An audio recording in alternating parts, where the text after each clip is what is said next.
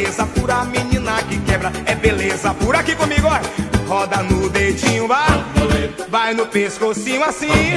Passa no ombrinho, ai. Cai na cinturinha danada. Olá, bom dia, boa tarde, boa noite. Sejam muito bem-vindos a mais um episódio do seu podcast favorito, o Critério de Programação. Eu sou o Fábio. Oi, gente, tudo bem com vocês? Eu sou o João. E neste episódio tem estreia chegando, a última desse ano. Finalmente, né, João? Depois de praticamente cada semana esse episódio de estreia, né? Falando de novela, agora vem aí, pelo menos a última nesse ano, né? Exato. Eu não sei se, se choro ou se dou risada.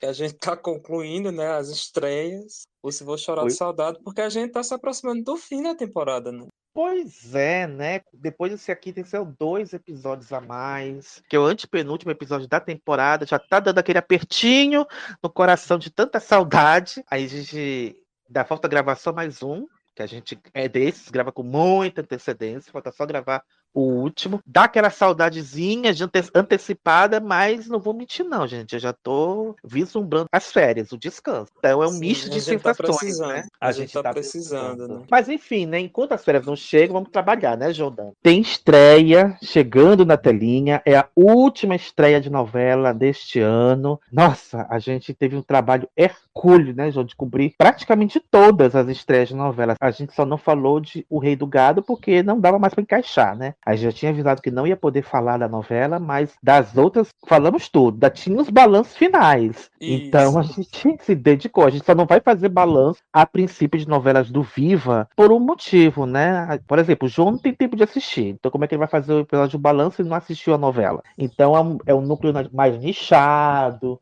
Enfim, então, a princípio, a gente não vai fazer balanço de novela do Viva, tá? Exato. Então- A Globo bagunçou todo o nosso cronograma, né? Mas a gente foi Deu mais conta, forte do né? que ela deu conta, A gente deu né? E- conta. E, reorganizou tudo. Nossa, ou seja, gente, se você ouviu os episódios na segunda-feira, no dia da estreia, é, você tem que aplaudir João Dantas, porque olha, o trabalho que este homem teve na edição merece ser reconhecido. De palmas pra ele. Merece demais, gente.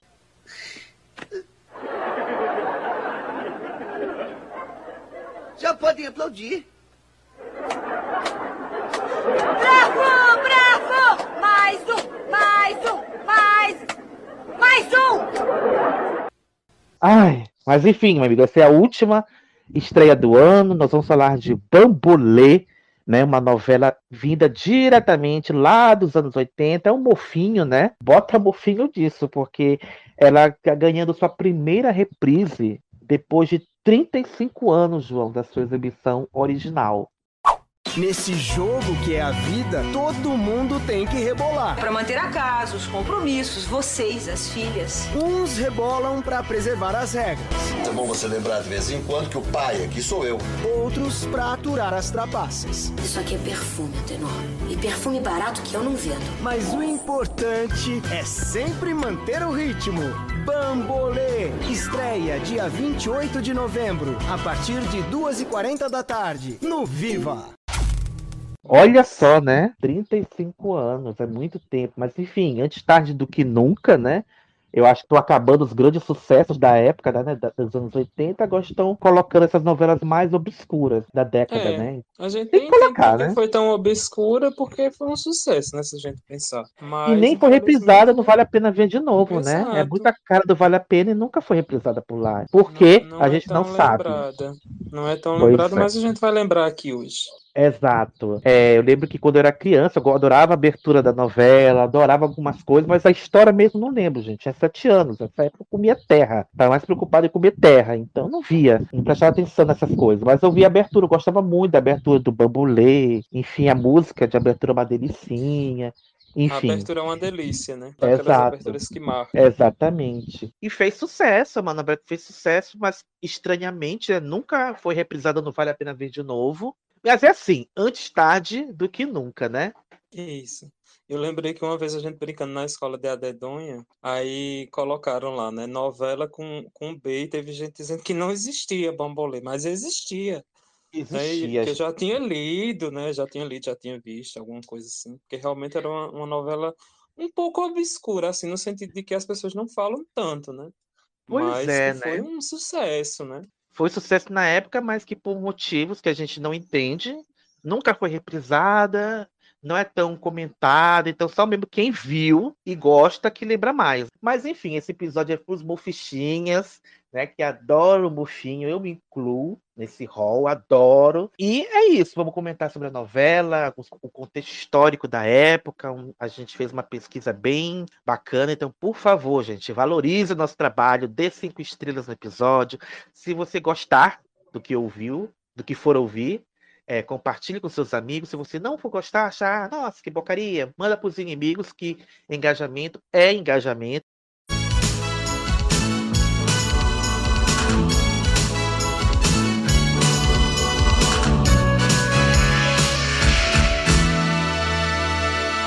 E antes de falar de bambolê, gente, tem cantinho do criterioso. Provavelmente o último cantinho do criterioso do ano. O voltou a ficar tímido, mandando pouca coisa. Enfim. E dessa vez quem vai ler as mensagens é o João, né? Ele que recebeu as mensagens. Chegou na caixa de correio dele, na caixa postal.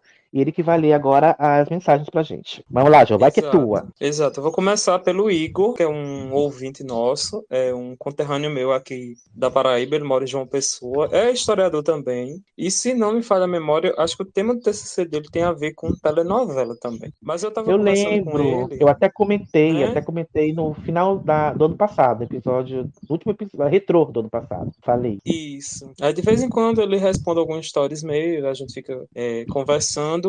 E ele falou é, que adorava né, o, o podcast da gente, que não se preocupava com o tamanho, porque dava para fazer uma faxina gigante, ainda sobrava tempo. E eu fiquei falando assim com ele, perguntando, né? Faz maratona, ouve os episódios. É, aí falei algumas coisas sobre o podcast. Aí ele me respondeu em áudio. Aí eu, me- eu vou é, falar, né? Porque eu, eu tive que transcrever. Eu lembrei quando eu fazia PIBIC que eu tinha que transcrever áudios. Então eu vou transcrever o que ele comentou sobre a questão da duração dos episódios, principalmente dos autores. Ele fala assim, abre aspas, eu não tenho problema nenhum com episódio longo, mas eu confesso que o de vocês, quando vi o dos autores pela primeira vez, eu fiquei assim, meu Deus, eles conseguiram fazer um programa de quatro, cinco horas. Eu nem lembro, eu sei que era mais de três horas. Eu A fiquei gente também ficou gente, assim, Igor. A gente também ficou assim. isso. Eu fiquei assim, gente, realmente deram conta, deram um nome, inclusive. O dos autores, eu nem lembro, escutei alguns,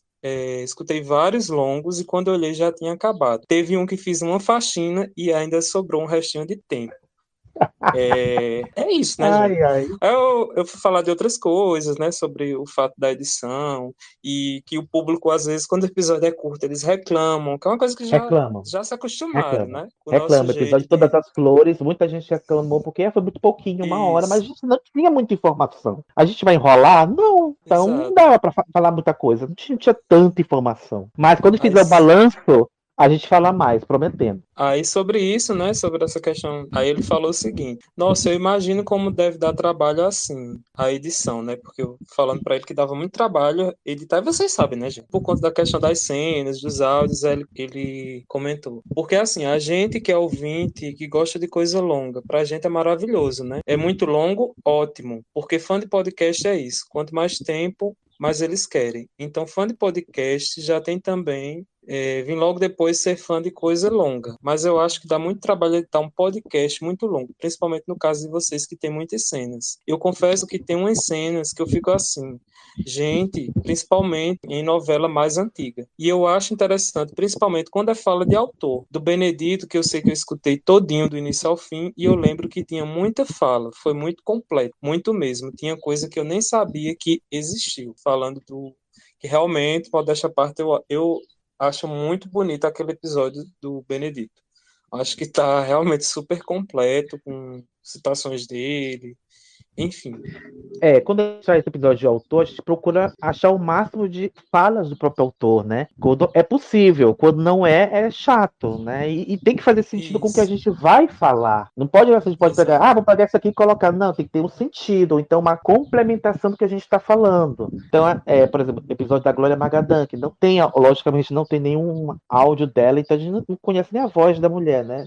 Tem nem ideia. Mas teve episódios que foram difíceis de achar, por exemplo, Cassiano Gabus Mendes, que é um pouco mais recente, mas não tem entrevista dele. Muita coisa, enfim. Então, é complicado, mas a gente faz. Nossa, gente, é um trabalho não só para editar, é um trabalho para pesquisar, trabalho para produzir, para roteirizar. Você tem noção de como é difícil é, roteirizar o episódio de autor, porque a gente tem que contar a história dele de um jeito que não fique maçante para quem ouve e não fique cansativo também para quem grava, né? Isso. Então. E que faça sentido é no fim das contas, né? Exato. Tá exato.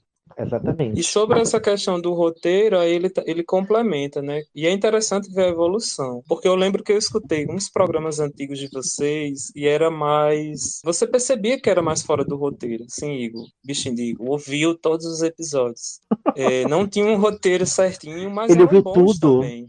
Ele viu Ele tudo. disse que ele disse que faz maratona, vai fazendo maratona. Olha, Não tinha um olha. roteiro certinho, mas eram bons também. Mas que hoje em dia já é mais organizado. E é algo que acontece em várias coisas, em vários podcasts. Você vê que as coisas vão evoluindo, de fato, né? Quem ouve a gente, primeiro episódio, e ouve os últimos, gente, é uma diferença gritante de, de qualidade, de, de roteiro, de edição. Ainda mais a gente, né, que começou a fazer podcast do nada, né? Não foi aquela coisa planejada, concebida. Não, gente, foi do nada. Bora fazer? Bora, faz. Bora gravar, vamos. Pronto. Basicamente foi É isso. isso. A gente foi aprendendo com o passar do tempo.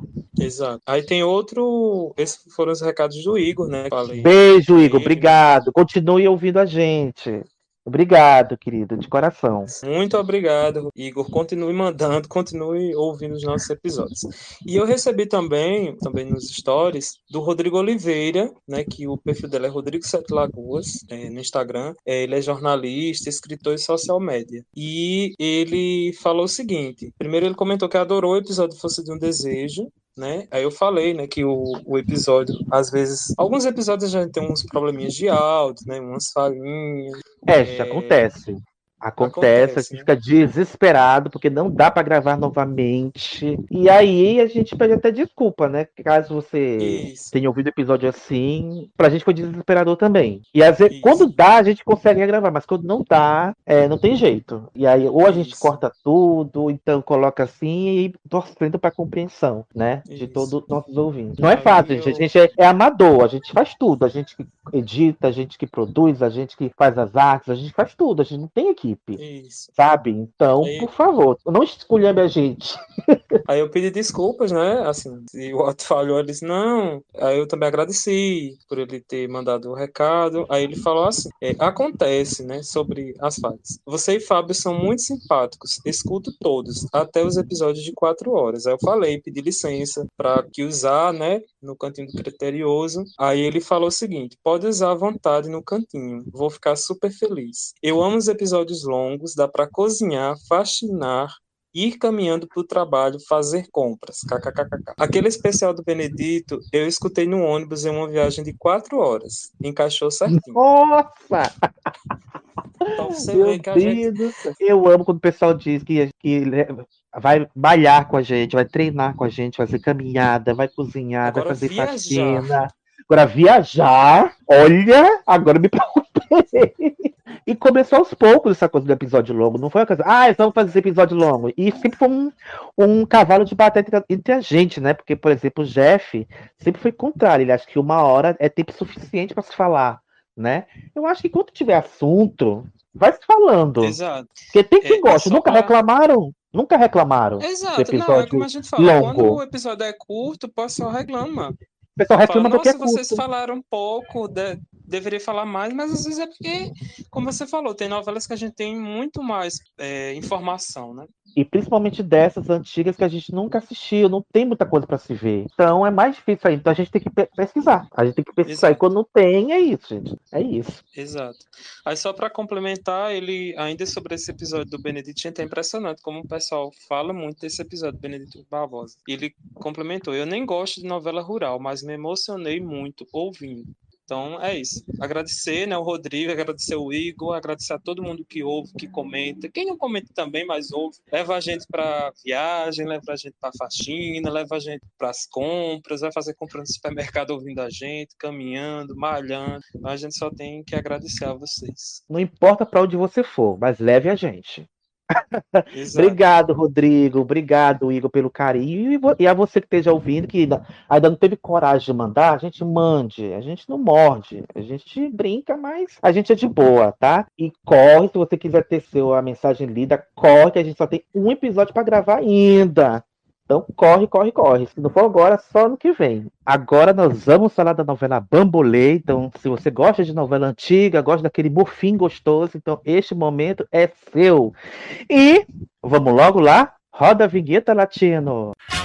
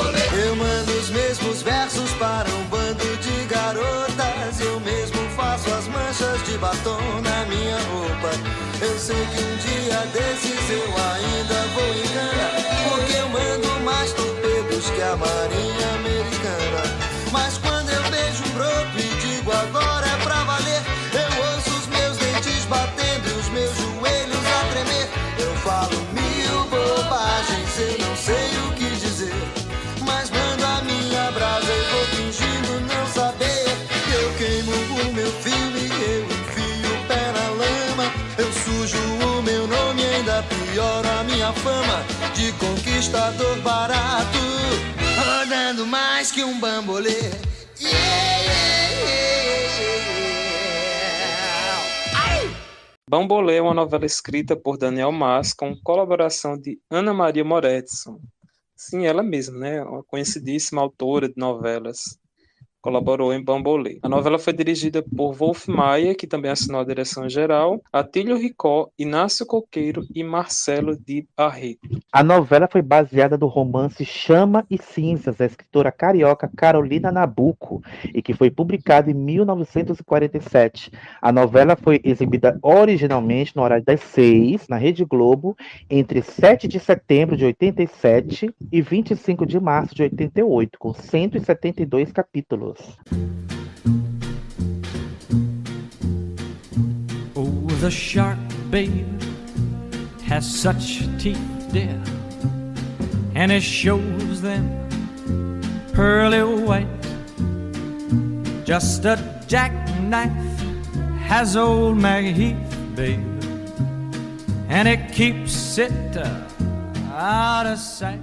Olha, eu tinha três meses quando a novela eh, terminou. Hum, você é de, você é de 88, ah, de 88, de janeiro, né? É isso. Ah, então vamos aproveitar, gente, fazer juntar dois coelhos com uma cajadada só. Gente, quero pedir desculpa para vocês, caso meu áudio não esteja muito bom, porque meu microfone hoje morreu. Meu microfone Morreu. morreu, hoje. Morreu agora, agorinha, agorinha, agorinha. Ele acabou de morrer. Ele resolveu pedir férias antes do fim da temporada. Não aguentou o fim da temporada, meu Deus do céu. Então tô aqui com o microfone do fone de ouvido. Então, é, já peço desculpa, desde já, tá? Não sei como é que vai sair depois da edição, mas enfim, já pedindo desculpa com antecedência. Então vamos aproveitar esse momento, né? Matar dois coelhos com uma cajadada só e fazer um mini episódio de autor aqui contando um pouquinho sobre o Daniel Mas, a obra do Daniel Mas. Quem é? Quem foi Daniel Mas? Ele nasceu é, com o nome de Daniel Mas Gonzalez. Ele nasceu na Espanha, né, na cidade de Valência, no dia 9 de maio de 1943. Ele era naturalizado brasileiro e ele também tinha as profissões de jornalista e dramaturgo. Exato. O Daniel acabou trabalhando em jornais cariocas, né? Jornais bastante conhecidos como o Última Hora e o Globo, né? Que até hoje ainda. Não sei se o Última Hora existe, mas o Globo, né? O, talvez o principal jornal impresso do país. E nesses jornais ele foi colunista social, onde assinava matérias e também eh, assinou matérias nas revistas Vogue e Está. Volare. Oh, cantare.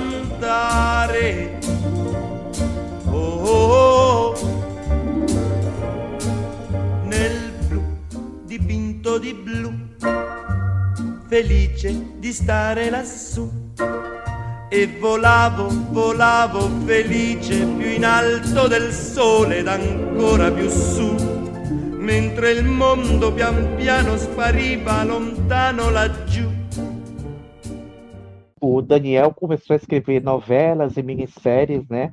É, mais precisamente a partir da década de 60, né? Então já tinha um tempo lá, mas se você for ver a obra dele, tem, não tem tanta coisa assim, né? Que já falar um pouquinho. Ele era muito conhecido por ter um estilo ferino e mordaz, né? Sempre foi um crítico ferrenho da sociedade brasileira. Inclusive, João, você mandou para mim um, print, né, de uma, de uma revista, acho que era minha novela, que eu achei até interessante que, que, que eu estava lendo, que ele ficou conhecido na época como um colunista maldito, né, por conta das notas picantes que incomodavam profundamente as pessoas, justamente pelo seu jeito mordaz, né, de escrever essas notinhas. Eu fico imaginando, nossa, eu queria muito ter acesso a essas coluninhas para ver como é que era o veneninho do Daniel, né? Isso, inclusive realmente foi na revista Minha Novela uma, um especial que eles fizeram quando a revista comemorou 200 edições, aí a cada semana, né, colocavam um autor e colocavam as novelas em ordem crescente, e numa dessas edições tinha lá o Daniel Mas, que inclusive, né, a nota falava que ele também tinha uma coluna social no Correio da Manhã e onde ele assinava com o pseudônimo de Dom Casmurro. E tem uma aspas dele, é que ele diz o seguinte, abre hum. aspas, tinha, tinha 20 centímetros para espinafrar a granfinagem do Rio de Janeiro, como você falou. Né? Ele, ele, deveria meter o pau, né, nos granfinos. Nossa, então, gente. Ai, ai, o primeiro trabalho dele como autor de novelas foi ao lado de Glória Magadã. Até falamos um pouquinho lá no episódio dela. Lembra que ela foi supervisora, né, da área de teledramaturgia da Globo dos anos 60? Então, um desses autores que escrevia na Globo, né, sobre a batuta da Magadã era o Daniel Mas. A primeira novela dele na Globo foi o Um Rosto de Mulher, né, que era a tradução do, de um texto original cubano. Então, ele que escreveu essa novela foi a primeira experiência dele como autor de novela. Depois ele foi para Tupi, né? Onde ele adaptou Os Irmãos Corsos em 1966 e voltou para o jornalismo, né? Ele voltou para o jornalismo, a ver, não sei se curtiu tanto a experiência, ou então sentiu a necessidade de voltar para o jornalismo. O fato é que só foi voltar para a TV no início dos anos 80, né? Na TV Globo, onde ele ficou até o fim, né, da carreira e da vida, né? Ele escreveu as minisséries Avenida Paulista, em 82, Moinhos de Vento em 83, é, foi colaborador nas no, na novela Transas e Caretas em 84, novela de autoria de Lauro César Muniz, e escreveu em 85 a novela Um Sonho a Mais, né? É uma novela que, enfim, até hoje gera. Eu tenho muita vontade de ver Um Sonho a Mais. Diz que era uma zona essa novela. Eu tenho muita curiosidade de ver. Quem sabe um dia, né, como agora estão voltando essas novelas mais obscuras no Viva, ou então no Globo Play, né, que está colocando pouco a Exato. pouco todo o seu catálogo lá, enfim, acho mais provável também. O Daniel Mais, gente, acreditava que escrever novela era como um ataque no futebol. É necessário prender o público nos três primeiros minutos. Tá vendo? E realmente ele tá certo, né? Se não prender de início, né? Exatamente. Aí como é que vai Oi, segurar por seis, sete meses? Ó, a gente não é o momento ainda. Muita gente tá pedindo pra gente falar assim, outro episódio sobre travessia. A gente não é o momento ainda, calma. Mas a gente promete que falar ainda nesse ano. um pouquinho. Sim. E Bambolê foi a última novela escrita por Daniel Mais, que foi ao ar em 87, como falamos, né? Além de autor de novelas, ele também foi roteirista de, de cinema, né? Ele, ele foi roteirista no filme Os Bons Tempos Voltaram. Vamos gozar outra vez, em 85. Ah, Meu esse Deus. filme. Ela passou no Canal Brasil, eu já vi algumas vezes, enfim, bem gostosinho. E o Daniel Mas faleceu em 4 de fevereiro de 89, no Rio de Janeiro, devido a complicações causadas pela AIDS. Eu até achei no, na internet uma notinha, né, do uma notinha do Globo não, da Folha de São Paulo, perdão, dando essa notícia, né, do falecimento do, do autor, né? Ele, uma coisa curiosa é que ele ele estava internado no, no Hospital Universitário Pedro Ernesto em Vila Isabel, né? Desde final de novembro entrou em coma por alguns dias e, fale... e só foi falecer em fevereiro do ano, do ano seguinte, né? E detalhe, pouco tempo antes, né, dele morrer, ele tinha perdido o companheiro dele, o, o Regis Albino Pinheiro, de 29 anos, também por conta da AIDS. Ou seja, a AIDS naquela época, gente, era matava geral. Era uma epidemia, praticamente, podemos dizer assim. Muita gente até chamava de vírus gay, uma coisa altamente preconceituosa, enfim. E naquela época, como a gente não tinha, não não tinha tantos recursos ainda, geralmente quem contraía não sobrevivia, né? Então... Exato. Não é, não é como hoje, né, que tem uma série de medicamentos, né? Se a gente for pensar, as pessoas não morrem, né, de mais de AIDS, né? Porque elas conseguem controlar o vírus de viver Diferentemente desse período, né, que as pessoas realmente morriam de complicações causadas pela doença. Exatamente, exatamente. Para fechar esse bloquinho sobre um pouquinho da história do autor, ele uma, teve uma outra frase que também ficou marcante, né? Ele, ele diz: é, escrever uma novela é muito mais do que simplesmente sentar-se à mesa e criar uma história. É vibrar junto com os personagens, envolver-se com a trama e com o jogo mortal que criamos. Então a gente vai poder né, conhecer a obra desse autor nessa novela que vai estrear na próxima semana. E vamos falar um pouquinho agora de Bambulê, vamos contar um pouquinho da, dos antecedentes, como é que foi a preparação da novela, essas coisas que vocês gostam de saber. Vamos lá? See you later, alligator. Well, I saw my baby walking with another man today. Well, I saw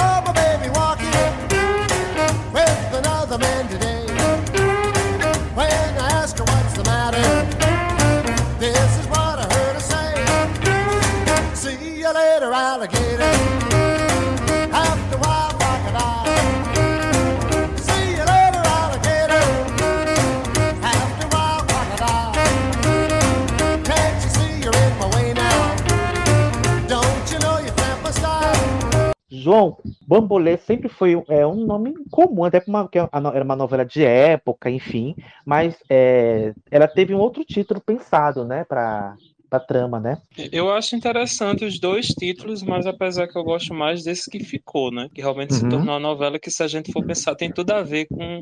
É, que a gente sabe, né? O Bombolé a gente ainda vai falar um pouquinho, né? Aquele brinquedo, né? Que se brinca né? na cintura. E os personagens também têm tem que usar muito isso né, ao longo da novela, o jogo de cintura. Mas o nome inicialmente pensado para Bambolê era o jogador. Hum. Olha só. E, João, você falou do bambolê, né? E é uma coisa curiosa, porque na época da novela virou febre esse brinquedinho. A gente bambolê, gente, é um ar, é aquele aro circular que você pega e coloca na cintura e vai rodando. Vai rodando só com mexendo na cintura. Basicamente é gente. Não... Você já brincou de bambolê, João? Você já brincou com bambolê? Não, não. Assim, uma vez ou outra, acho que na escola a gente já. Não Porque dizia que é brinquedo de menina, né? Que dizem que é brinquedo de menina, aquela coisa toda, enfim. Mas além da cintura. de menina que eu brinquei muito, elástico. Qual? Elástico. Eu nunca brinquei de elástico. Nunca brinquei de elástico. Adorava brincar de elástico. Nunca brinquei de elástico. Nossa. Enfim, além da cintura, você podia girar o bambolê é, no pescoço, nos braços, que era só onde eu conseguia me rodar. e nas Deus. pernas. E dizem, né, a origem do bambolê é desconhecida, né, mas é, a ideia de se brincar com esse brinquedo é muito antiga. Dizem que no Egito, né, por volta do ano 1000 a.C., crianças brincavam com argolas feitas de videiras secas, enrolando-as com gravetos ou girando na cintura. E os antigos gregos usavam esses atos para se exercitar, né? Olha só. E deixa eu só complementar ah. uma coisa do título, né, que Pode. dizem que o segundo teledramaturgia, né, o título da novela, né, e uhum. segundo Daniel Mais, né, como a gente vem comentando, é, se referia né, ao brinquedo, né, que estava, como você falou, em moda nos anos 50, mas também traduzia né, o jogo de cintura do protagonista Álvaro, que é o Cláudio Marzo, que se recusava a aceitar os valores de uma sociedade hipócrita e moralista, ideia retratada na abertura e também no tema, né, que é o Conquistador Barato, que foi encomendado para ser cantado pelo Léo Jaime. Mas, inicialmente... Isso.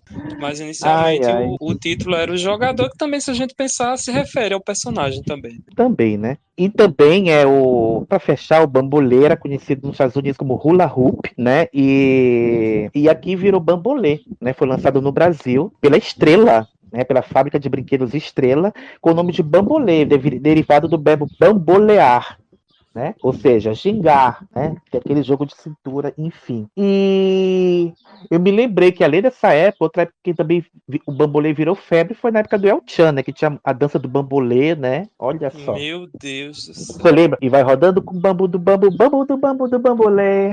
você pode, Olá, você pode dançar com o bambolê. É só não, é... Olha do ombrinho, bambolê.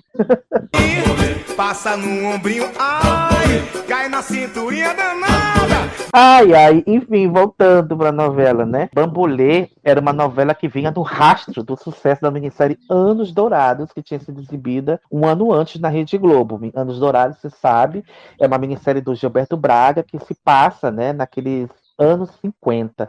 Mas por que anos dourados, João? O que significam esses anos dourados? Porque os anos 50, né? Mais precisamente o final dessa década, eram chamados de anos dourados.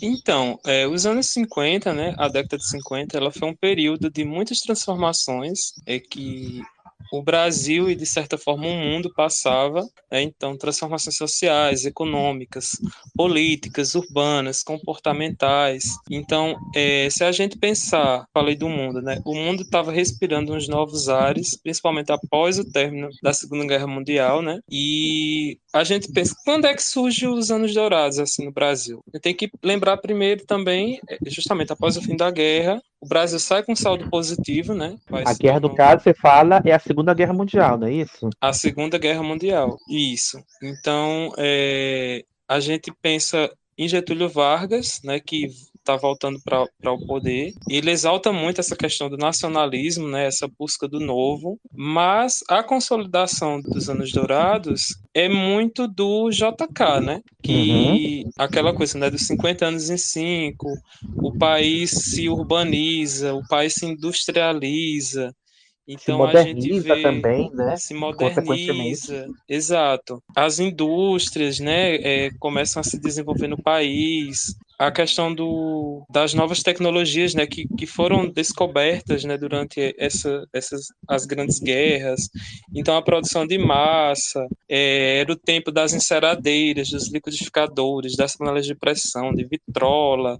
Isso é um, um, uma questão de consumo de massa muito enfocada também. Se a gente pensar no retrato do America Way of Life, né, do, dos Estados Unidos, aquela ideia de progresso, de riqueza. Então, é um, é um período de, de, de muita modernização né, e da, da população utilizando esses, esses produtos modernos. É um momento também que os jovens vão começar a imitar o James Dean, né, que era um, um astro, né, um astro americano, né, e, e, aquela coisa da juventude transviada, né, então as roupas mais modernas, com jaquetas de couro, com calças compridas. A rebeldia, né, enfim.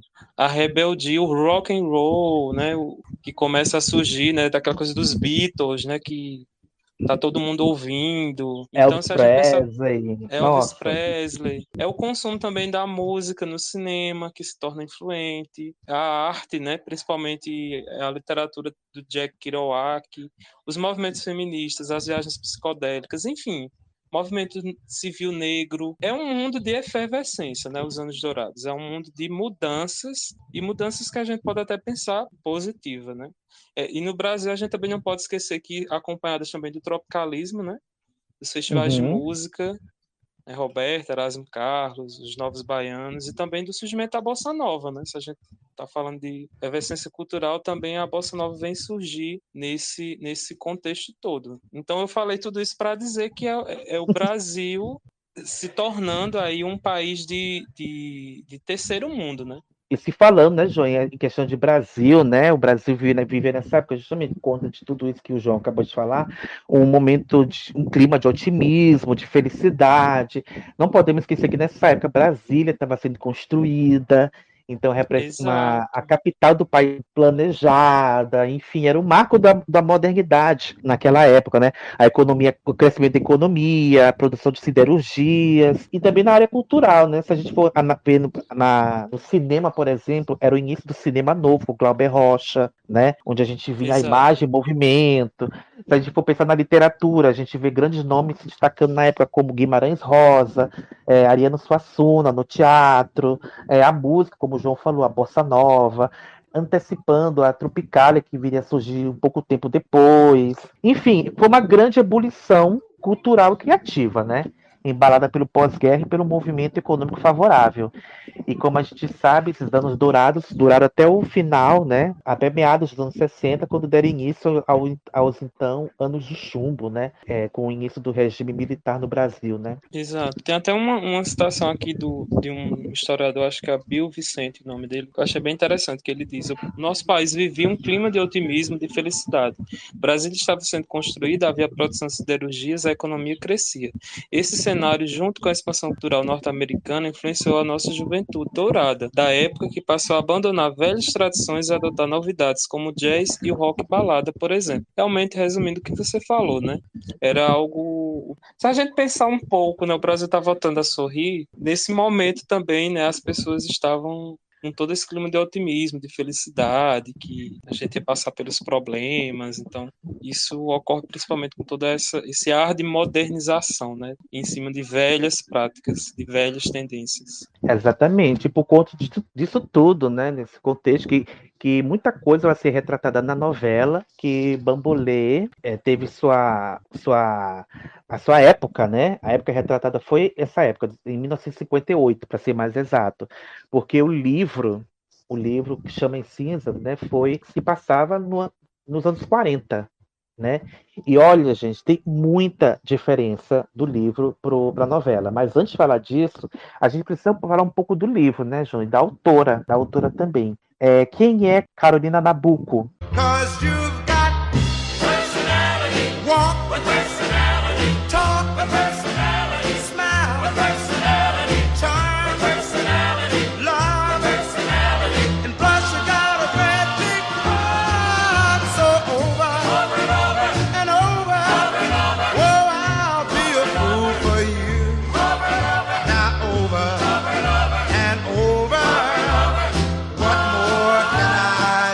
Carolina Nabuco, ela nasceu Maria Carolina Nabuco de Araújo. Ela nasceu no Rio de Janeiro em 9 de fevereiro de 1890 e faleceu no dia 18 de agosto de 81. A Carolina Nabuco foi uma escritora, né? Foi uma, uma tradutora brasileira, bem conhecida, né? Em 78 ela recebeu o Prêmio Machado de Assis da Academia Brasileira de Letras, né? Pelo conjunto da sua obra ela era filha de Evelina Torres Ribeiro Nabuco e do Joaquim Nabuco, né, que foi um escritor diplomata e deputado no Brasil Império, né, que foi um dos fundadores da Academia Brasileira de Letras. Olha então, só. Exato. É, a Carolina passou boa parte da infância em Petrópolis, mas na adolescência foi para os Estados Unidos, né? O, o Joaquim Nabuco ele era embaixador do Brasil e em 1928 ela publicou seu primeiro livro, né, que foi a biografia do pai, né, do Joaquim Nabuco, inclusive um livro que foi premiado com o prêmio de ensaio da Academia Brasileira de Letras. As obras mais famosas, né, da Carolina são A Sucessora e Rebeca, uhum. também. Na verdade, aliás... Rebeca não escreveu. Ela não escreveu Isso. Rebeca. Teve uma polêmica entre esses dois romances, né? Porque tem uma história de que, a, que o livro é, o livro Rebeca, né, que inspirou aquele filme conhecidíssimo do, do Hitchcock, é, foi ela teria plagiado, né, a autora Daphne do, do, de Maurier, né, que é o que escreveu esse livro, né, e tinha uma história de que a Daphne é, plagiou a Carolina Nabucco, porque os livros foram, é, saíram mais ou menos na, na mesma época, né? E aí, quem plagiou quem? Então tinha toda essa questão, né? De que a Daphne plagiou a, a Carolina. Por alegadas, né? Muitas semelhanças né, com, com o romance. Lembrando, né? Que o livro da Daphne foi escrito em 1938, né? E o livro da, da, da Carolina Nabucco saiu em 1934. Então, Exato. e aí, gata? Explica esse plágio aí. Ainda mais que por conta da novela, porque o livro foi a base da novela, que foi que foi, que foi gravada nos anos 70, enfim. Exato. Esqueci de comentar, né? O Joaquim Nabuco também foi historiador, né? Foi meu colega de profissão e, inclusive, é, lutava né, pelo projeto abolicionista. Mas, como o Fábio falou, né? A sucessora acabou se tornando também uma telenovela de sucesso, né? baseada na, na obra né, da Carolina Nabuco e Chamas e Cinzas, né? Na verdade, eu estava olhando aqui, ela escreveu, além da biografia do Joaquim Nabuco, outras duas biografias, né? Uma sobre Santa Catarina de Siena e outra sobre Virgílio de Melo Franco. Outros romances, é, Meu Livro de Cozinha, na verdade é um livro de receitas culinárias, em 77. O Ladrão de Guarda-Chuva e Dez Outras Histórias, que é um livro de contos. Oito Décadas, que é um livro de memórias. Retrato dos Estados Unidos à luz da sua literatura, que é um ensaio. Romance tem só esses dois, a sucessora e Isso. Chama e Cinzas. Somente esses dois. Isso. Só esses dois, Chamas e Cinzas, que é de 1947. Que a gente vai falar um pouquinho né, sobre as diferenças. E ela morreu no dia 18 de agosto de 81, como eu citei, no Rio de Janeiro, aos 91 anos de idade, vítima de uma parada cardíaca. É isso, gente. É, a gente vai falar agora um pouquinho do livro, né? E apontar as diferenças pro, do livro para a novela, tá? No livro, né, é, a, Carolina, a Carolina faz uma um retrato da posição da mulher burguesa né, no final da primeira metade do século XX, apresentando os valores e os tabus que orientavam o lugar social da mulher, mas também trazendo uma nova voz feminina que parece emergir desse contexto, né? Nossa, fui olhar o preço desse livro, 70 reais quase. Uhum, carinho, filho. Meu Deus, R$ 64,90. É, eu vou ler aqui para vocês a resenha, né, do, do livro, tá? Diz a seguinte: é, o livro conta a história de Nica Galhardo, a mais despachada das quatro filhas de Álvaro, viúvo falido, com um fraco para jogos de azar que organiza a noite de carteado em seu casarão na Praia do Flamengo, no Rio de Janeiro. Os eventos são disputadíssimos e frequentados por personalidades da sociedade carioca dos anos 40, como o ministro de Estado e o poderoso banqueiro Nestor Rabelo, o amigo que de fato sustenta a casa. O patriarca da família mantém um diálogo aberto com as jovens, que não o chamam de pai, mas de Álvaro, algo comum naqueles tempos. Após uma profunda decepção amorosa, Nica, em atitude bastante ousada para, a, para uma jovem da época, decide se casar com Nestor Rabelo, o homem que ela tanto admira. Mas o casamento bem sucedido bastará para fazer se sentir completa? Essa era a grande hum. questão do livro, né? Uma curiosidade, né, que após 13 anos após o sucesso da sucessora, né, o livro Chama e Cinzas recebeu o prêmio de romance da Academia Brasileira de Letras. Olha só. É, então a gente vai fazer o seguinte: a gente vai contar agora a história da novela e vamos comparar com o livro para trazer as diferenças. Porque não adianta contar as diferenças agora e depois falar da história da novela. Então a gente faz tudo. Isso de uma vez só, né? Então vamos lá para a sinopse e a gente conta as diferenças, tá bom?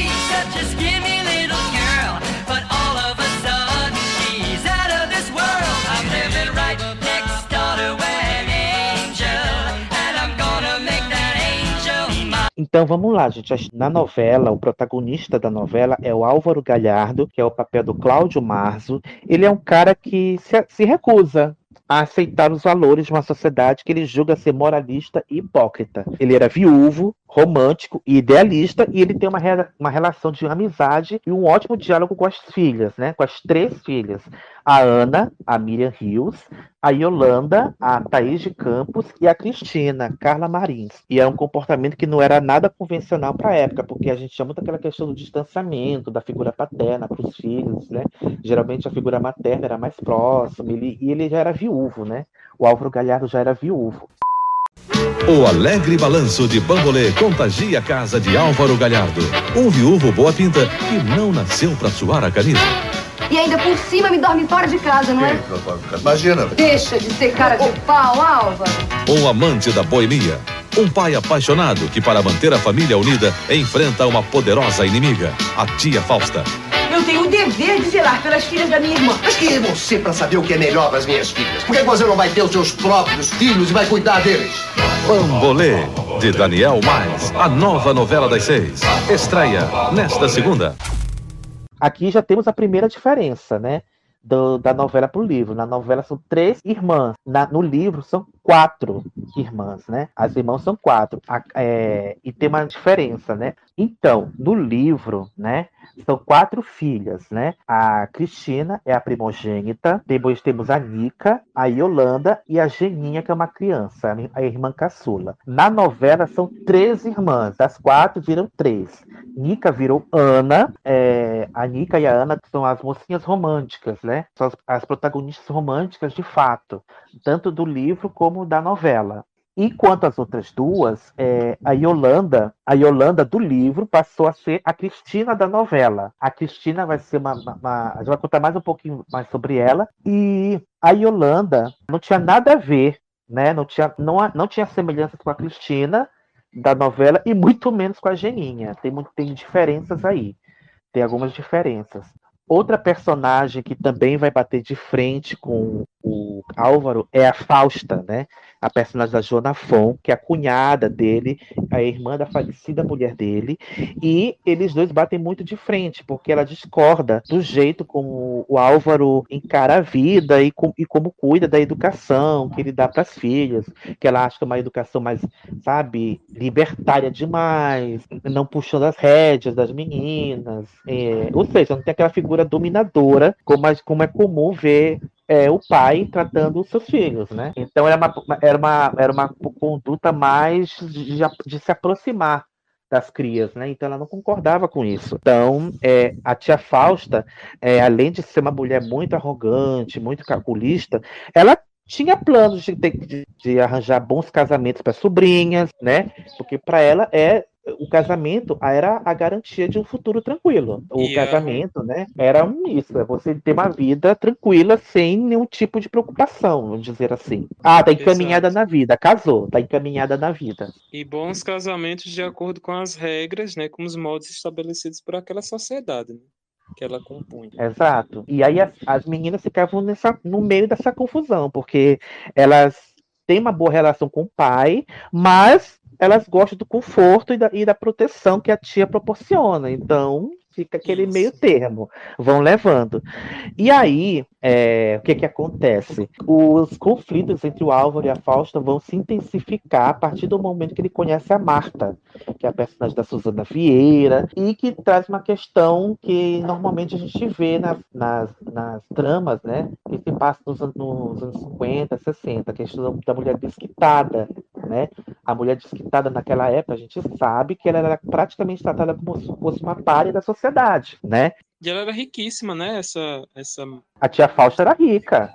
Era bem rica, então ela queria, ela queria ter essa, é, ela queria a guarda das meninas, queria ficar com as meninas e tal. E aí, é, a Marta, né, ela tinha um companheiro que era o Antenor, que é o personagem do Eval Rossano, e era mãe de dois filhos, o Murilo, Maurício Matar, né, é a primeira vez que a Suzana e o Maurício eram mãe e filho nas novelas, né, e outro filho que era o Antenor. O Murilo era filho do primeiro casamento da Marta, e o, e o, e o filho dela com o Antenor Antenor era o Tavinho, personagem do Felipe Fonseca.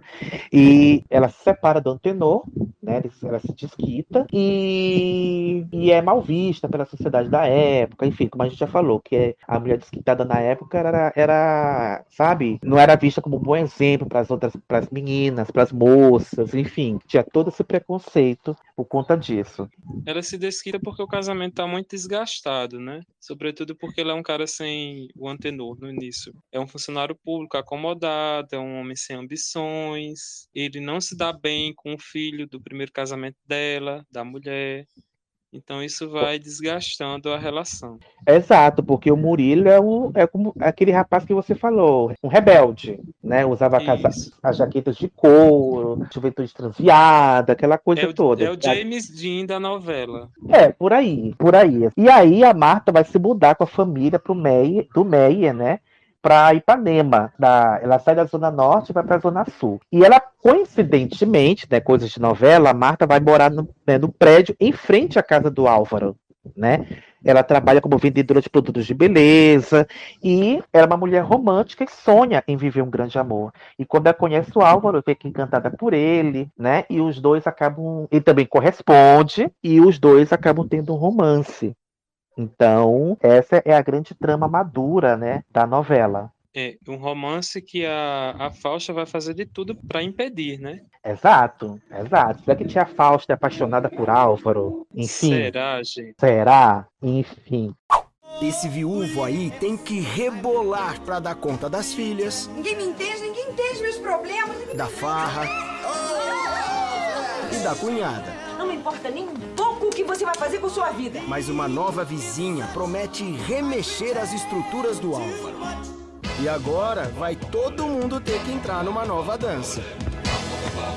Bambolê estreia dia 28 de novembro, a partir de 2h40 da tarde, no Viva.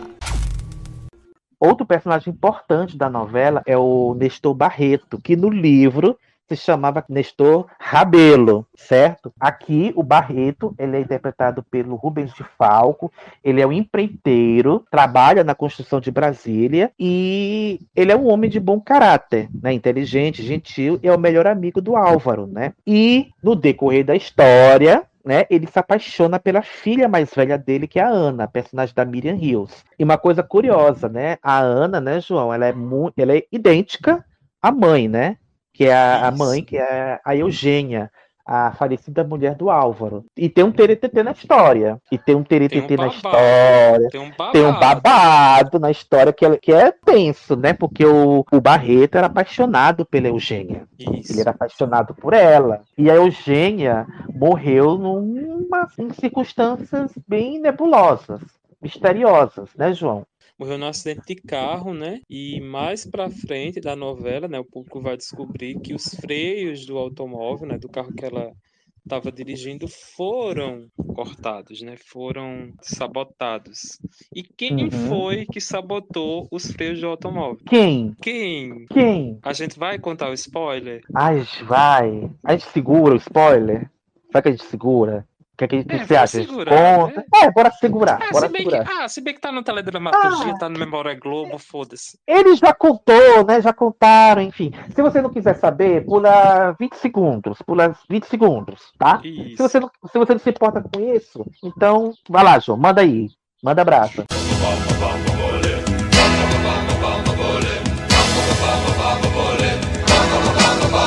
O spoiler é que o, o Nestor Barreto é o causador do acidente. Na Olha verdade, só. eu fiquei surpreso quando eu tava lendo isso. Nossa, o homem que era bondoso, né? Na verdade, esconde aí uma artimanha, um segredo. Achei bem interessante a, a con- condição, né? Do... Até porque se a gente pensar, ele teve um envolvimento com a mãe e com a filha, né? De toda forma. Pois é. Pois é. Pra você ver, né, João, como a gente não conhece as pessoas, né? Exato. E no caso, ele sabotou o automóvel, só que na verdade é, a intenção é porque o Álvaro ia dirigir. Então ele, a ideia era matar o Álvaro para ele conquistar a Eugênia. Só que a Eugênia. Rapaz, oh meu Deus. Ela teve o Exato. azar de dirigir o carro. Exato. Só que a Eugênia acaba dirigindo o carro, né? E falece. E se não me engano, quem, quem é a chave do mistério é, é uma personagem, daqui a pouco a gente fala mais, da Jaqueline Lohans. É, porque tem que ter um personagem que sabe tudo, tudo segredo, né? Enfim. Exato. Pois é, tem esse babado aí, gente. Tem esse, esse mistério aí, que eu gosto.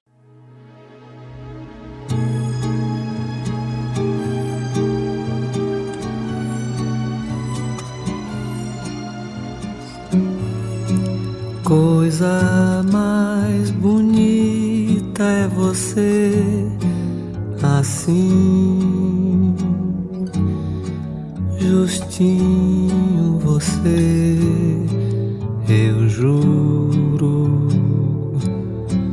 eu não sei por que você.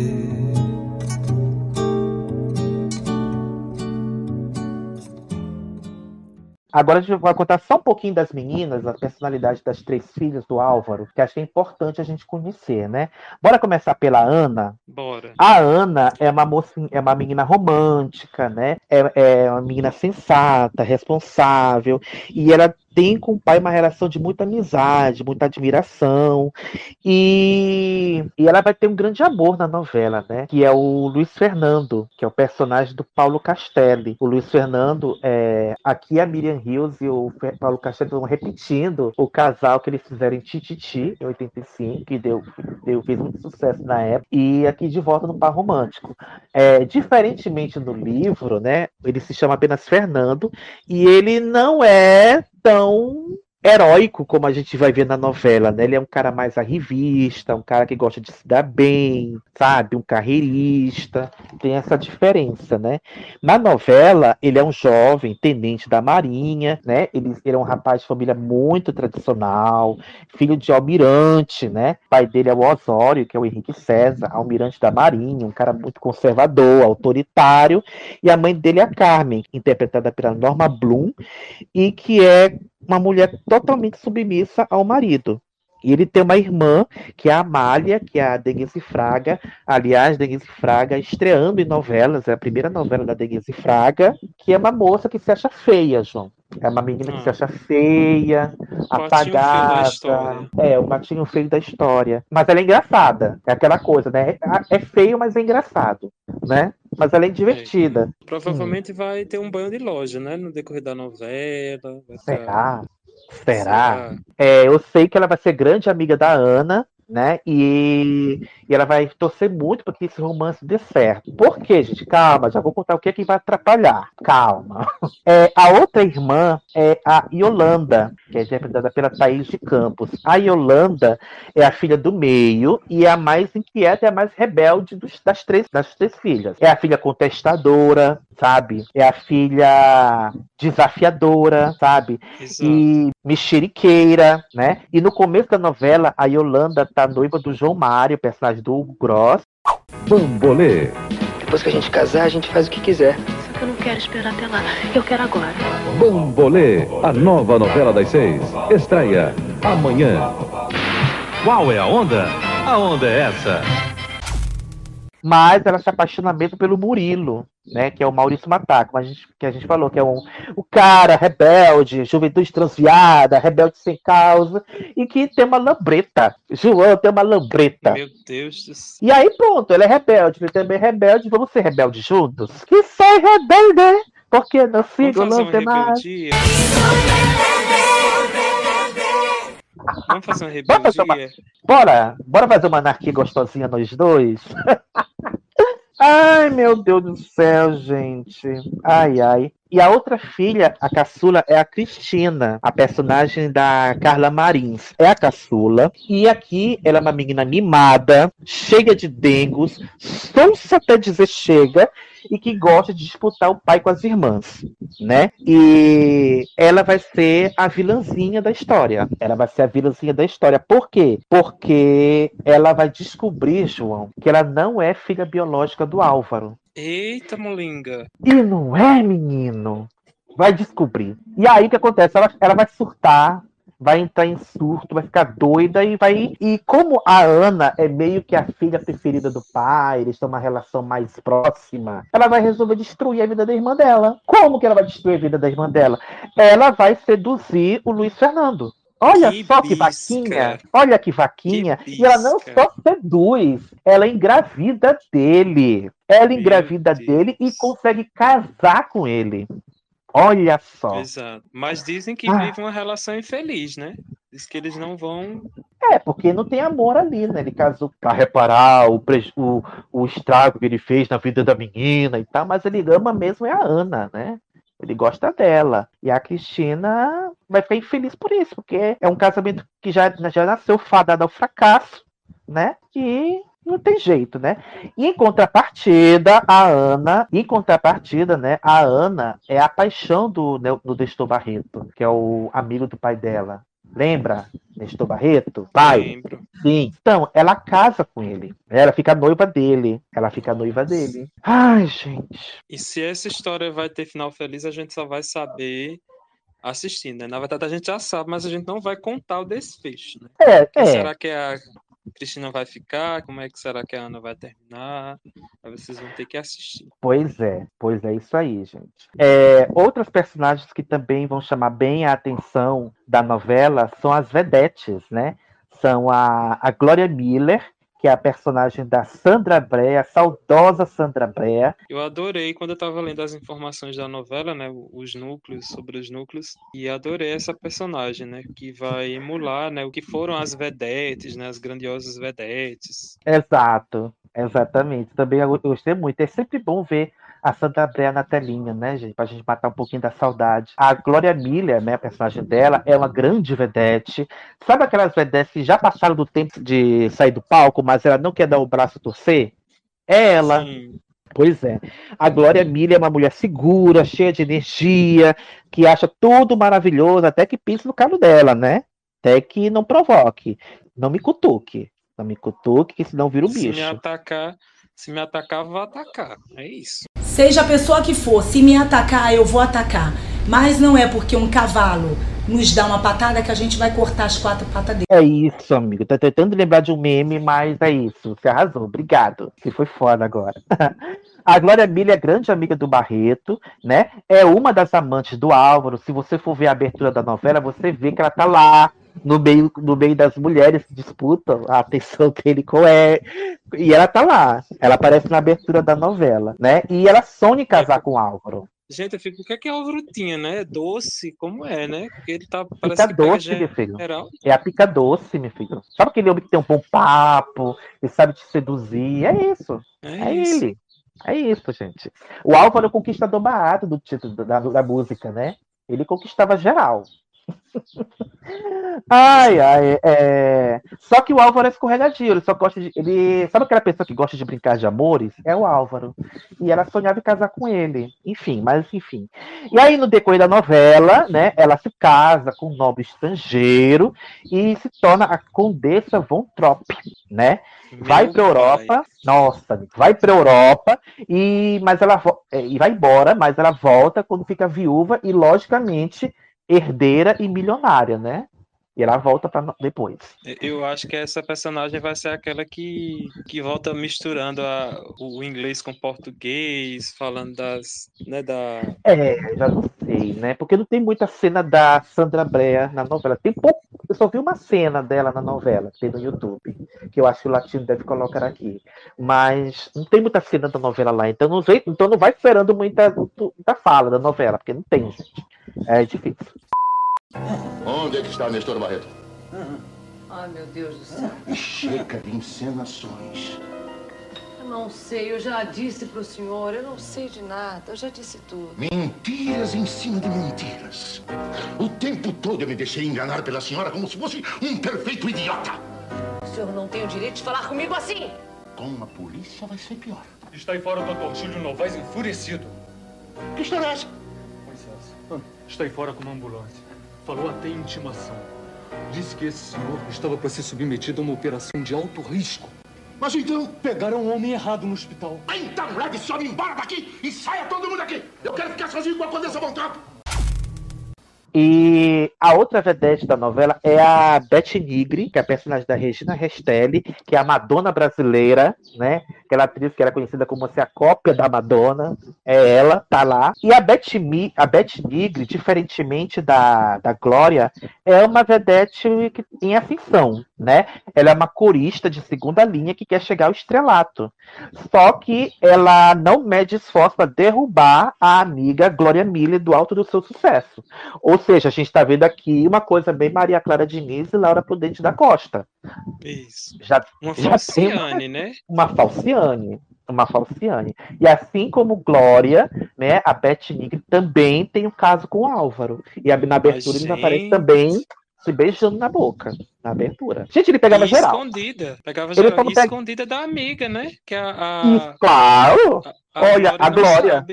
Não sabe, nem imagina. Olha só, gente. Aí se, for, aí, se fosse hoje, ia querer bater na mulher, tem que bater no cara, gente. O cara que tá sendo safado. Exato. Mas ao mesmo tempo, o cara não prometeu nada pra ela também. Então aí tem uma Exato. questão, né? Tem toda uma questão. É, mas eu também não sei se ele prometia casamento, acho que não, acho que ele só se esquivava, acho que não prometia nada pra ninguém.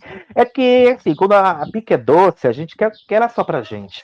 E aí é difícil, né? Porque a pessoa quer Aí- compartilhar, tem que dividir Tem o uns pão. que querem o pau. dividir. Oh, meu Deus, eu não vou nem É. falar nada. Você dividiria, Mas- João? Você divide? Você divide? Ah, Ai, meu Deus. Capricorniano é difícil dividir, viu? É, né? É difícil. É difícil. Nesse núcleo, né, que eu comentei agora há pouco, né, é, a pessoa que sabe do segredo, né, do- da novela, do acidente, a morte da Eugênia, é a Charlotte do Pompe, amei o nome, que é a personagem da Jaqueline Lawrence, né, que é amiga da, da Glória, conheceu ela na França, é uma mulher moderna, à frente do seu tempo, e ela é a chave para a resolução do mistério da novela.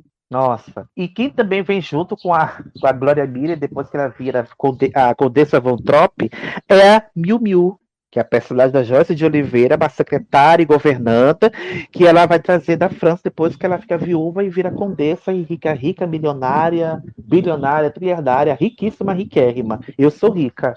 É isso aí. Eu sou rica! Eu sou rica, porra! Porque eu sou rica! Eu sou rica! Não mexe comigo. Ai, ai. E outro núcleo que a gente vai falar aqui também é o núcleo, núcleo dos rebeldes, né, João? Que tem o personagem Murilo, que é rebelde, a Yolanda também é rebelde. Tem que ter a gangue, né, João? Tem que ter a turma, né? Exato. Então, tem a turma do Alligator, que é o personagem do Guilherme Leme. Guilherme Leme que também estreou nessa novela. É a primeira novela do Guilherme Leme. É, ele é o líder de uma turma. Na época não era gangue, era turma. Né, de jovens em Ipanema, né? Ele representava a tal da juventude transviada, né? Ele é o cara agressivo, competitivo, Arrogante. arrogante provocador, né? E ele vai ser o grande rival do Murilo. Por quê? Porque o Murilo namora a grande paixão da vida dele, que é a Yolanda Galhardo. E vai fazer de Olha tudo para separar os dois, né? Os pombinhos. Pois é. Exatamente, exatamente. Mas aí, no decorrer da novela, o Alligator, gente, eu adorei esse nome, Alligator. Eu também. Ele, ele vai se envolver com uma mulher mais velha que ele, que é a Mumu, a personagem da Milha Moreira, né? Uma granfina, socialite, transita pela alta roda. E ela também vai se relacionar com Álvaro Galhardo. Minha gente. Menina. Ai, Daqui ai. a pouco o Álvaro vai pegar até a gente também, né? Não, enfim, não vai, porque já, já não Mas se, está mais tiver, entre mas nós. se tiver, isso eu não impediria. Eu não impediria. Muito pelo Também contrário. Não impediria, não. Enfim. Ai, ai, o do núcleo do Alligator fazia parte a irmã dele, né? A Lili, personagem da Catarina Dal, que é uma menina romântica, se apaixona por quem?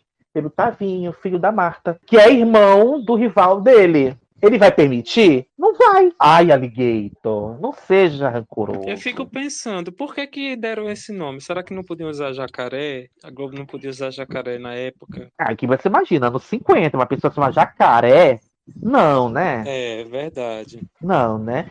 E ele tinha uma música, que que- ele tinha uma música, o tema dele se chamava Later Alligator. Então não sei se foi da, se foi por causa da música, tiraram o nome dele, enfim. verdade. Enfim, né? E ele tem mais três amigos, né? A Orsena, a personagem da Cláudia Lira, que também estava estreando aqui né, na televisão, com esse papel. Por onde anda a Cláudia Lira? Beijos, Cláudia Lira. Que é apaixonada por ele. Olha só, a gente é apa- às vezes a gente é, é- é o alvo de um amor que a gente que do nosso lado a gente nem percebe, tá vendo? Fica fixado na pessoa que tá ali, que nem te liga, e tem outra que te ama e você não vê. Olha só. Outro amigo dele é o Canguru, gente. Canguru que é interpretado por Eric Johnson.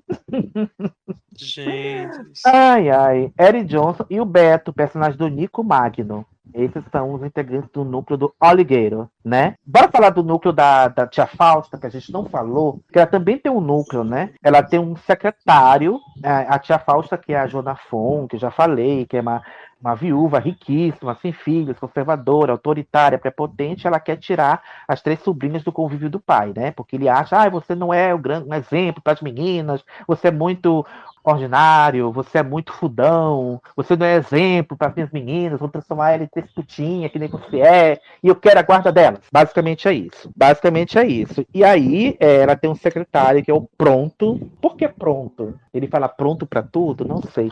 Eu só sei que é o personagem do Tony Calone. Né? Pronto. Pronto. Pronto, pronto.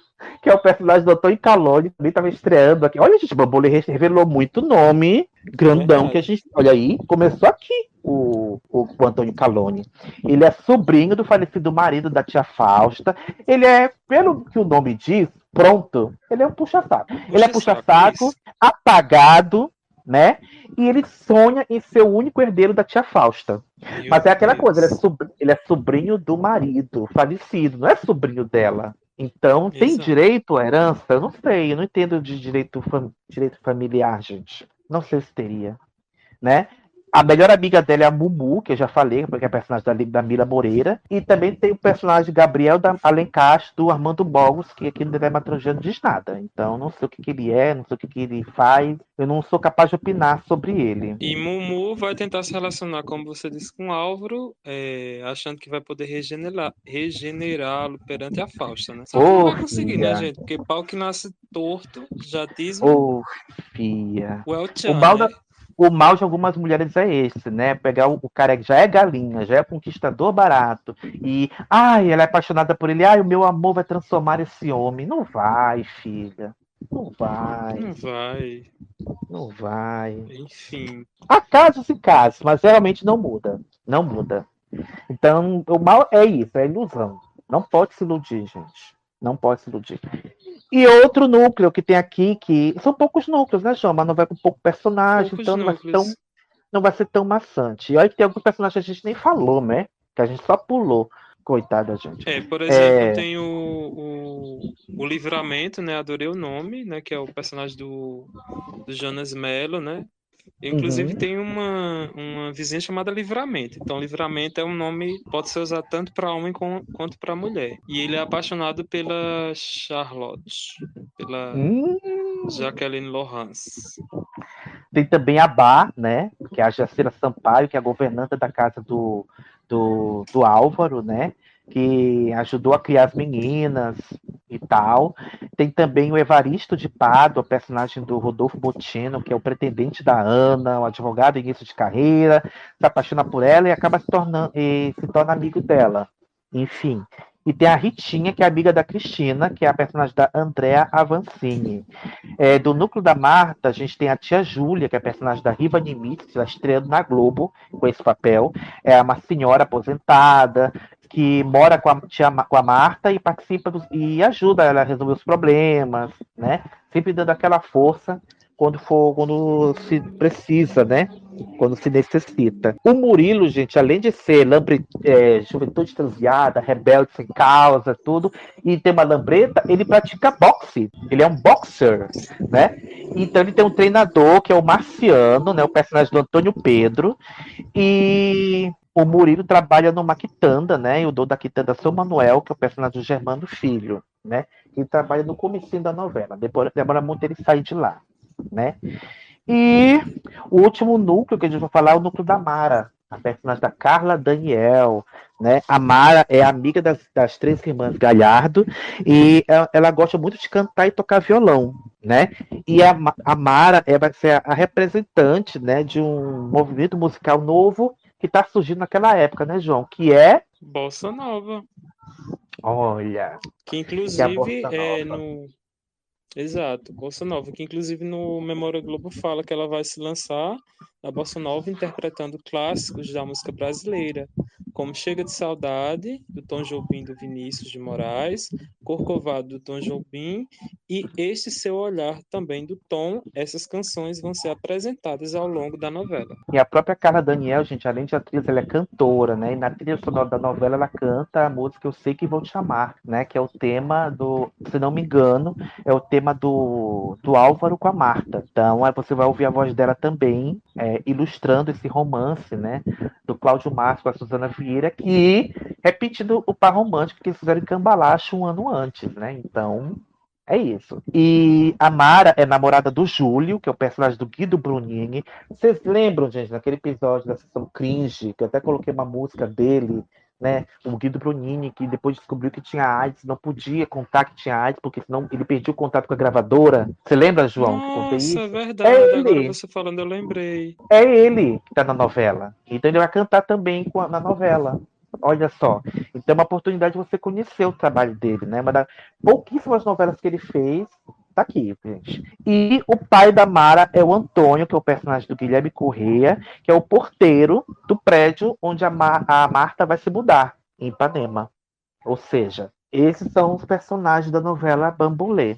Eu achei bem, bem, gostosinho, né, João? Eu confesso que eu não estava com tanta, empolga, tanta empolgação para assistir, mas pesquisando o episódio, lento, enfim, eu digo, olha, vou ver a primeira semana. Se eu gostar, eu vou ficando. É, Se eu gostar, eu vou o, ficando. Parece que o Daniel mais soube mesclar folhetim, né, com um ar de modernidade, já que a gente tá falando de anos dourados, né, para a novela, e aparentemente ela é uma novela bem gostosinha, né? Vamos ver se é daquelas novelas ágeis, né? Assim, é. que a gente tem da época, né? Mas é porque verdade. é uma novela que tem 170 capítulos, né? 172, parece. É verdade. Então vamos a novela, a novela era, era é, mostrada como um grande drama de relações familiares, né? Então a gente vai ver muita coisa aí que é bem, vai ser bem interessante de ver. E uma coisa que eu não sabia, João, é que quem ajudou no processo de criação da novela, juntamente com Daniel Daniel Massa, foram dois, dois autores que grandiosos já na época, né? Um a gente já fez episódio sobre, que é o Gilberto Braga, o outro a gente ainda não fez, mas vai fazer, que é o Silvio de Abreu.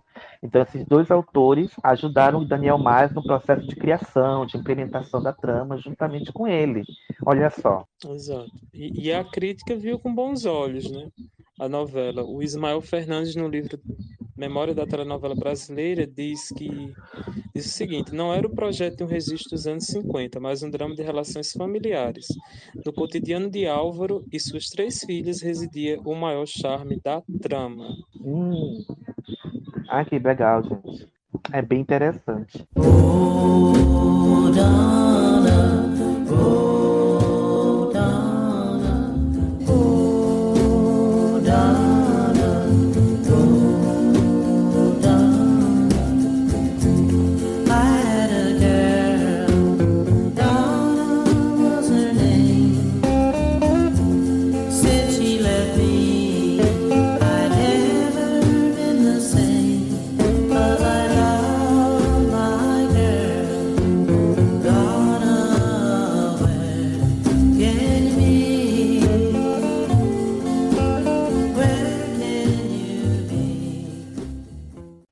uma coisa que também tem aqui, que a gente teve que comentar, é a trilha sonora da novela, né? A novela teve duas trilhas sonoras, nacional e internacional? Não. Volume 1 e volume 2, misturando músicas bra- brasileiras, nacionais, com músicas estrangeiras, né?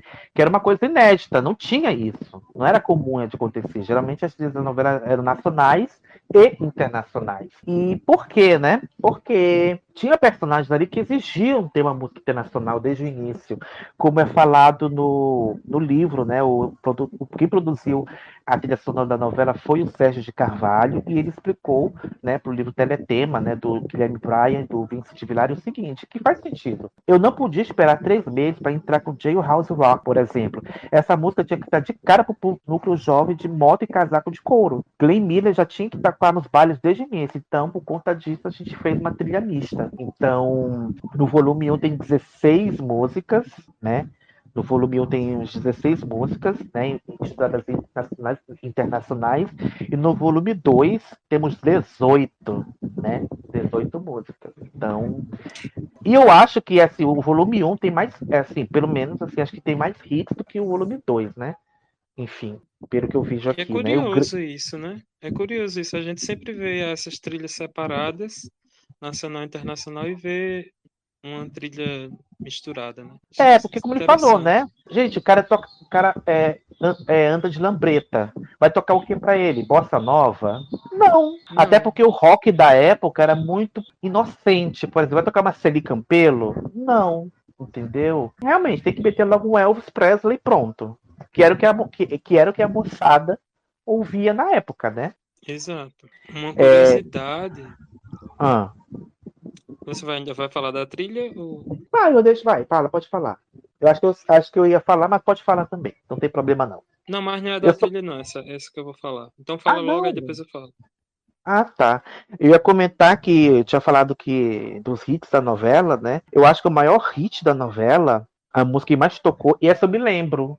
Eu gostava de escutar no rádio essa música, é a música da Patrícia, que era a Festa do Amor, né? Que era o tema da Cristina, né? Uau, uau, uau, uau. Ai, adoro essa música. O livro de leitura que você me deixou. E ela, eu, vi, eu anos depois, quando o canal Viva começou a exibir o. Como é que chama? Globo de Ouro, a Patrícia vivia cantando lá essa música, né? Rodopiando, cantando essa música, né?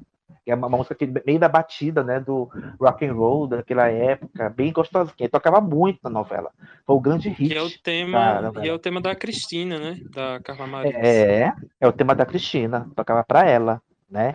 Na trilha do volume 1, que tem a, a Susana Vira na capa, tem Nat King Cole, tem Gal Costa, Caetano Veloso, é, para citar os brasileiros, né? Temos o Roberto Menescal, a Ângela Maria, né? E o Léo Jaime, que canta o tema de abertura, e do lado internacional a gente tem o, o Paul Anka, o Louis Armstrong, o Bob Darin, The Platters, o Elvis Presley. E na trilha 2, né, que tem a Miriam Hills na capa, tem do lado nacional, tem Maísa, tem Dalva de Oliveira, tem Silvinha Teles, tem Agostinho dos Santos, Miltinho. E o, que eu- o que eu gosto dessa trilha é que não tem aquelas músicas manjadas que a gente vê em trilha de época, nas, que a gente vê nas trilhas de época seguintes. É muita música que a gente só vê aqui e que não repetiram em trilhas seguintes. Porque quando a gente vê novela de que se passa em época, eles pegam muitas mesmas músicas, sempre. Ai, gente, tem que meter uma Dalva de Oliveira, bota Segredo, por exemplo. E aqui não. Aqui tem outra música da Dalva, que também é comum de ver nas novelas. E do lado internacional a gente vê o Domênico Modugno, Nilce Deica, o Hit Valles com Dona. Oh, Marshals, né? Dona. Marshals com a música que virou tema de abertura do Beijo Vampiro. Tocou aqui pela primeira vez. Bom, bom, bom. Bem, bem, bem. Bim, bam, bum. Ai, ai, tem o Little Richard, né, que é uma estrela do rock na época. Tem o Bill Haley. Enfim, é uma trilha bem delicinha para quem gosta de músicas da época, né, que retratam a época. É um, são duas trilhas que são um prato cheio, né? Mas eu acho que, pelo menos vendo aqui a questão de temas, eu acho que o, o tema, a trilha 1 deve ter tocado mais que, que a, a trilha 2. Vamos ver acompanhando a novela, né? Que não tem muita coisa de informação de temas na trilha 2. Então não sei se ela tocou muito por conta disso. Não sabemos. Sim, sim. Agora falar um pouquinho das curiosidades, né, que a gente da Uhum. novela. Uma que eu achei interessante é a recriação, né, da cidade cenográfica, né, que a equipe precisou recriar eh, na cidade de Guara- Guaratiba, né? Eles recriaram um quarteirão antigo de Ipanema, né? Nesse quarteirão se localizavam a casa do Álvaro, né, e o prédio da, da Marta, né, personagem da Suzana Vieira, além de toda a área de lazer da Redondeza. E o exterior da casa da Fausta, né, da Joana Fon, foi gravado na Vila Geraldo, em Jacarepaguá, no Rio de Janeiro. É, Hum. Inclusive, né, por ser uma novela de época, a equipe de produção teve cuidado na hora de reproduzir as embalagens dos produtos de beleza da Marta, né, que como o Fábio falou, a Marta era uma vendedora de cosméticos, então os acessórios dos cenários, os figurinos, os carros. Então eles tiveram muito cuidado de retratar o mais fiel possível né, do final da década de 50, já, já que a novela se passava nos anos 50, nos anos dourados. Então, um ponto sempre falado na crítica, nas críticas que a gente deu uma pesquisada, é o cuidado de produção, né? O capricho no cuidado de produção. Todo um cuidado, né? Gosto. E uma coisa curiosa que aparece na abertura da novela, né? A abertura da novela que mostra o Álvaro tendo, mantendo seu jogo de cintura com as mulheres da sua vida, né? As, as três filhas, a, a, a cunhada, é, a Marta, as, as vedetes, assim. Eles no meio de um bambolê, né? aparecia uma merchandising na abertura. E era um pouco comum na época aparecer marcas né, na abertura. E no caso aparecia a, o achocolatado Todd, né? Numa revista, né? Rapidinho que aparece. É, a gente vai ver essa, esse merchan na novela. É interessante, né, que as novelas antigamente tinham esse pudor, né, esse controle, né, é, usavam mesmo as marcas na, na abertura. É... Exato. É, a figurinista da novela é a Helena Brício e o, o estilo dos personagens, a, caracterização foi muito inspirada né, no estilo dos anos 60, né, aquela década que estava chegando, enfim, todo um trabalho de cuidado para mostrar aquelas referências de figurino da época, é bem interessante também. Exato. E uma coisa que aconteceu nos bastidores, né, foi o acidente, né? Um acidente envolvendo o Cláudio Marzo. Ah, né, não. Que... Sério? Ah, em dezembro, assim? né? Isso, em dezembro de 87, né? O Cláudio Marzo sofreu um acidente de carro e ficou um tempo afastado das gravações, né? Na volta, o personagem teve que usar muletas e o Daniel Mais acabou fazendo o personagem viajar e nessa viagem o Álvaro sofreu um acidente, né? Para justificar o uso de muletas. Inclusive, eu achei é, uma matéria da época, hum. jornal Globo Hum. que fala da, da volta do personagem. Eu vou, vou ler aqui para vocês. Pode ler, pode ler. Pode Vamos ler. ler, né? É informação. Então a matéria saiu no dia 24 de janeiro de 88. Ai, gente, eu já tinha nascido. Seis dias. Olha! Ah, que bonitinho. É, então a matéria diz o seguinte: a volta de Álvaro. No próximo sábado, o público vai rever Cláudio Marza em Bambolê. Ausente da novela desde que sofreu um acidente de automóvel, em meados de dezembro, o ator tem feito falta na trama como Álvaro Galhardo, dono de uma, dono de uma personalidade fascinante e envolvente. Mas no capítulo 125, atenção, né, na novela vai ser o 125, ele estará de volta, ele estará de novo no ar, inicialmente apenas por alguns segundos, falando ao telefone com Marta Ribeiro e explicando que está bem, mas que um acidente sofrido em Buenos Aires obrigou a ficar algum tempo sem se comunicar com ela. Cláudio voltou às gravações na quarta-feira, andando ainda com dificuldade, apesar do muletas e exibindo algumas cicatrizes. O ator chegou aos estúdios da Cinédia, em Jacarepaguá, pouco depois das quatro da tarde. Inicialmente recebeu muitos abraços e o carinho de sua partner, Susana Vieira, que brincou. Abre aspas. Quiseram me dar outros amores, como Antenor e o Gabriel, mas eles não se equiparam ao Álvaro de jeito nenhum. Todos hum. sentiram muitas saudades e eu não sei explicar como a gente aguentou sem a sua ausência. Ainda bem que você está aqui. É, Ai, que legal!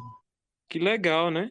Aí a, uhum. a, matéria complementa, né, que junto com o diretor Wolf Maia, Cláudio mudou algumas de suas cenas, porque sem saber das reais condições do ator, Daniel Mais promoveu o retorno de Álvaro, andando apenas com o apoio de uma bengala. Assim, suas quatro cenas iniciais foram todas com Marta, mostrando-o sempre sentado, mas bem-humorado, com o temperamento irrequieto e sedutor de sempre. No roteiro, aliás, estava escrito: Cláudio, estamos felizes com sua volta. Um pouco tenso, mas tranquilizando-se aos pouquinhos, o ator fez algumas brincadeiras durante os ensaios. No cenário da casa de Marta, que ele não frequentava há muito, ganhou da contra-regra um cálice de licor de fabricação caseira e brindou a volta com Wolf Maia, depois que saber as novidades e mostrou-se surpreso com as mudanças na casa de Marta. Então é isso, bonito, né? Ah, eu gostei. Bem legal. Essa matéria de qual revista? Do jornal Globo, da revista da TV. Ah, ah eu achei aqui uma matéria da Contigo, né? Do, de, da, do dia 1 de dezembro de 88. de fevereiro de 88, que tinha na capa. Muletas impedem volta de Cláudio Marzo. Aí, tem, aí fizeram uma matéria com a foto dele com as muletas e tal. Enfim, uma matéria assim, é um pouquinho grandinha, né? Mas eu não vou ler, não, mas é, é dá para é, só jogar no Google que aparece a matéria que tem lá. Achei bem bacana, né? É uma coisa interessante, né, João? Que não era nem pra gente falar nesse episódio, mas já é a segunda vez que eu acho que é, quem ia substituir Bambulê na época era a novela Amor Perfeito, né? Que, do Alcides Nogueira, que seria a futura Força hum, de Desejo que está no Viva. Verdade, já verdade. se falava. E olha só, a protagonista da novela já era a Malu. A Malu Mader. Já era para ser protagonista. Mas a gente Imagina sabe. Como que, seria, né? Como é que seria, né? Mas a gente sabe que não foi assim que aconteceu, né? Não foi essa novela que substituiu Bambolê, não. Que até nem me lembro qual foi a novela que substituiu Bambolê. Foi Fera Radical, Na... amigo. Ah, foi Fera Radical, verdade. Fera que tinha Malu também. Ah, é verdade. É verdade. Tem mais e alguma Bambolê coisa? Substituiu... E Bambolê substituiu o Direito de Amar, né? Ou seja, uma trinca boa, né? Uma trinca boa. Ou seja, Fera Radical já foi exibida do Viva, já está no Globoplay, Bambolê, futuramente vai estar tá completa no Globoplay quando acabar, né? E falta Direito de Amar nessa trinca, né? Olha o carro de som do fundo. direito, falta Direito de Amar, que muita gente pede, né? Então, quem sabe vai seja uma das próximas atrações do canal Viva, né? Já que o Viva só tem um horário para os mofinhos, então a gente vai ter que esperar, não tem jeito. Exato. Então, acho que a gente falou tudo, né? É, acho que a gente falou bem de Bambolê, né? Acho que tá bem explicadinha a novela para quem para quem tá animado para saber, para quem não tá tão animado, né? Porque já aconteceu de pessoas que ouviram nosso episódio e ficaram, olha, gente, eu não tava afim de ver, mas vocês me incentivaram a assistir. Olha só. Então, quem sabe a gente não desperte, né, esse desejo de da galera assistir a novela. Eu, pelo menos, pretendo ver a primeira semana. Então, a primeira semana eu tô lá, serinho, assistindo. Bambolê vai estrear na próxima segunda, no dia 28 de novembro, né? A partir de 14h40 no canal Viva à tarde e com reprise, né, nas madrugadas, porque eu não sei bem o horário das reprises. É porque assim, gente, eu não assisto no canal, no canal Viva, eu vejo no Globoplay, então não sei qual horário que reprisa, mas é de madrugada. Mas é de madrugada. Você, depois de Caminho das, das Índias, eu não sei. Eu não sei dizer qual é o horário. A hora da reprise. Não sei também se tem maratona, enfim, não sei nada, gente. Acho que a maratona, a maratona deve ser no, no sábado, mas eu não tenho certeza dos horários. É, também não tenho certeza. Geralmente eles exibem, né? Nos domingos. É, tem que estar no domingo as maratonas, né? Mas eu realmente não sei, gente. Também não vou procurar aqui, porque senão vai ficar muito longo. Mas vai reprisar. Tem a reprise sim. Então é isso. Acho que a gente falou bem da novela, né? Espero que ter vontade do público de assistir, de prestigiar essa novela. Eu vou fazer a minha parte, vou ver sim. Eu que arranjei tempo para ver, né? Porque é tanta, é tanta novela boa que estão colocando de volta que a gente fica querendo ver tudo. Aí como é que faz? Tem tempo, né, João? Tem que ter tempo, a gente não tem tanto Exato. tempo assim, né? Mas a gente dá um jeitinho, né? Então é isso, gente. Está chegando ao fim mais um episódio do Critério de Programação, o último, né? Falando de estreia de novela, ou seja, ano que vem tem mais. E na próxima semana você vai ver o penúltimo episódio dessa temporada. Tá acabando. Ah, tá, tá acabando. acabando. E só um spoilerzinho do próximo episódio. É episódio de autor. É episódio de autor. Eba. Ou seja, se você pretende viajar semana que vem, então já vai com a gente. É, tá escutando, já Rodrigo? Já vai com a gente. Se você tá preparando aquela faxinona, se você ia fazer essa semana, deixa pra semana que vem, que é episódio de autor. Então, é isso. Será que vai bater 5 horas e meia, João, que é o nosso maior tempo? Jesus. Porque tem Oremos. história. Que tem história, tem história, né? história, viu? Tem muita história e tem muita cena também. Então, gente, não, se, não estranhe se atrasar o dia, tá? Não estranhe se atrasar. É, mas vai sair. Mas vai sair. Ai, ai. Então, é isso, João. Vamos pegar o bambolê, bora dançar o, o bambolê, bora mexer a cintura? Bora. Já Vamos tô embora, com o meu bambo, bambo, bambo, bambo, bambolê. Bambo, bambo, bambo, vai... A gente ai, vai terminar ai. com que música? Ah, e vamos terminar com Festa do Amor?